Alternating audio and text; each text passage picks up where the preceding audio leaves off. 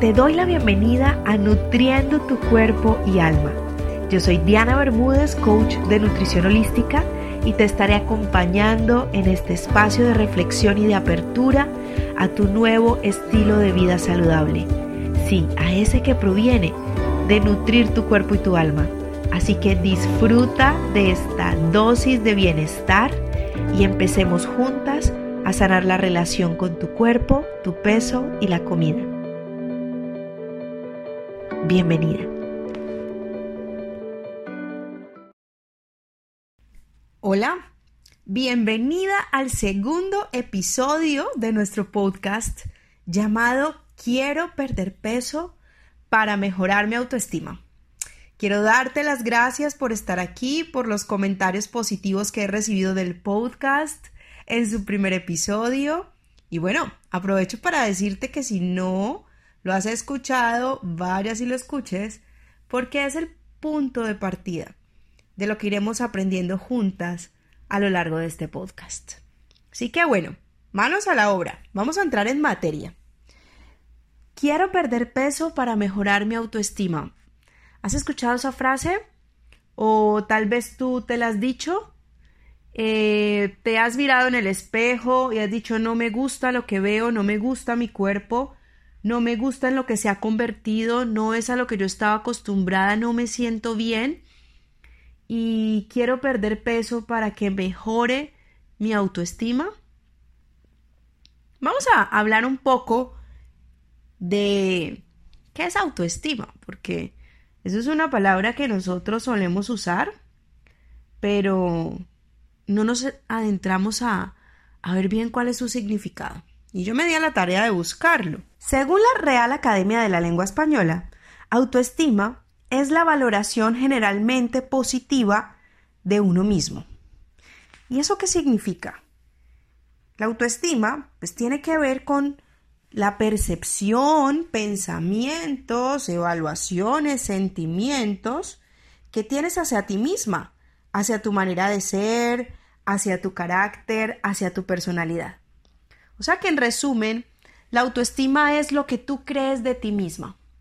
Y nosotros hemos pensado que cuando nuestro cuerpo se vea lindo frente al espejo, cuando la ropa que queremos nos quede bien, cuando eh, tengamos ese cuerpo tonificado y hermoso que queremos todas las mujeres, nuestra autoestima va a mejorar. Y yo también caí en ese juego. De hecho, cuando empecé eh, a estudiar, cuando empecé a certificarme como health coach, yo decía que quería ayudarle a las mujeres a perder peso para que recobraran su autoestima. Y debo confesarte que eso era lo que yo pensaba, que una vez yo había perdido peso, había mejorado mi autoestima. Y hoy quiero decirte, mujer, que entendimos la fórmula al revés. No es que cuando yo pierda peso y el día que yo vea mi cuerpo hermoso frente a un espejo o el día que me quede buena la ropa que me quiero poner, ese día mágicamente voy a tener una alta autoestima. Entendimos mal la tarea y quiero darte varios ejemplos. Muchas mujeres estando delgadas siguen sintiéndose feas. Muchas mujeres estando delgadas siguen sintiendo que a su cuerpo les falta algo, siguen sintiéndose incómodas, siguen sin quererse. Eso me genera confusión, ¿verdad? Porque si se supone que cuando nosotras perdamos peso, entonces vamos a sentirnos bien con nosotras mismas y nuestra autoestima va a crecer, debería funcionar en todos los casos, ¿verdad? Pero como te decía, entendimos la frase mal, entendimos la fórmula mal. Y hoy quiero decirte cómo hoy yo entiendo esa fórmula y cómo hoy le ayudo a las personas que asesoro a entender esa fórmula y a partir de ella empezar a trabajar. Y la fórmula es al revés, ¿no? Primero, incrementas o creces tu autoestima, primero tienes una valoración positiva de ti misma, de quién eres, de lo que puedes lograr, de lo grande que eres, de lo grandiosa que eres solo por ser. Y cuando tú elevas esa valoración que tienes de ti misma, entonces empiezas a hacer acciones que antes no hacías.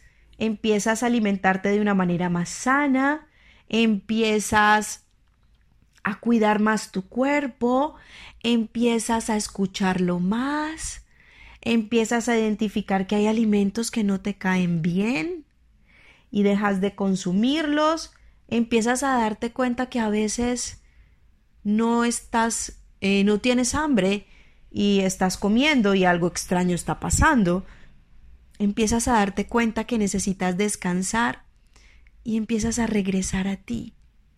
Porque esa percepción positiva de ti misma, de lo que mereces, de lo que puedes lograr, de quién eres, esa autoestima alta es la que te lleva a hacer este tipo de actividades. Y al final, ¿cuál va a ser la consecuencia? Pues nada, mujer. Al final, pierdes peso.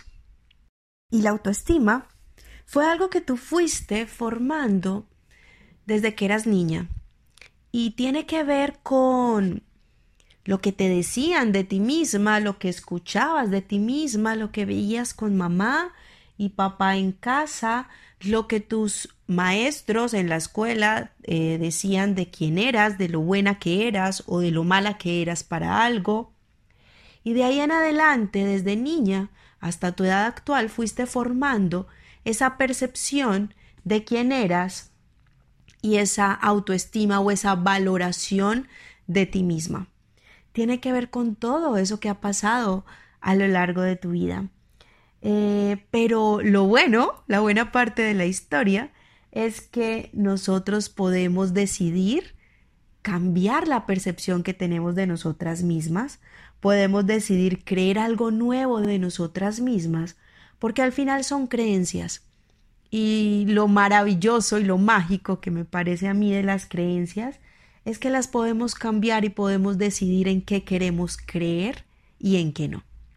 Así que esa percepción de ti misma, esa autoestima, esa valoración que haces de ti misma puede cambiar y tú hoy puedes decidir cambiarla.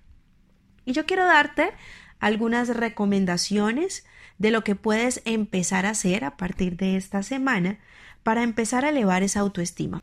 Lo primero es seguir trabajando en el ejercicio de mirarte frente a ese espejo y de parar esa autocrítica, de parar em, esas frases despectivas hacia ti misma, hacia tu cuerpo. Muchas veces somos inconscientes las mujeres y nos tratamos mal, no solo asociados a nuestro cuerpo, sino como qué bruta, o yo cómo hago esto, o qué malo que hice, y otro tipo de palabras no muy bonitas para referirnos a nosotras mismas. Entonces, lo primero para empezar a crecer tu autoestima es parar esa crítica interna, ese crítico interno que te dice lo que estás haciendo mal todo el tiempo, pararla y empezar a hablarte bien, empezar a, cuidar esa conversación interna, a cuidar esas frases que te dices de ti misma y a empezar a verte y a valorarte por quién eres. Porque mereces todo lo hermoso del universo mujer solo por existir. Y si esto que acabo de decirte te suena como, ah, suena muy eh, bonito y muy frase de cajón y no lo creo, por ahí es donde debes empezar. Por empezar a creer que te mereces todo eso. Y empezar a decirte frente al espejo y en ese diálogo interno que tienes durante el día tus cualidades. Haz una lista, haz una lista de todas las cualidades que tienes, mujer.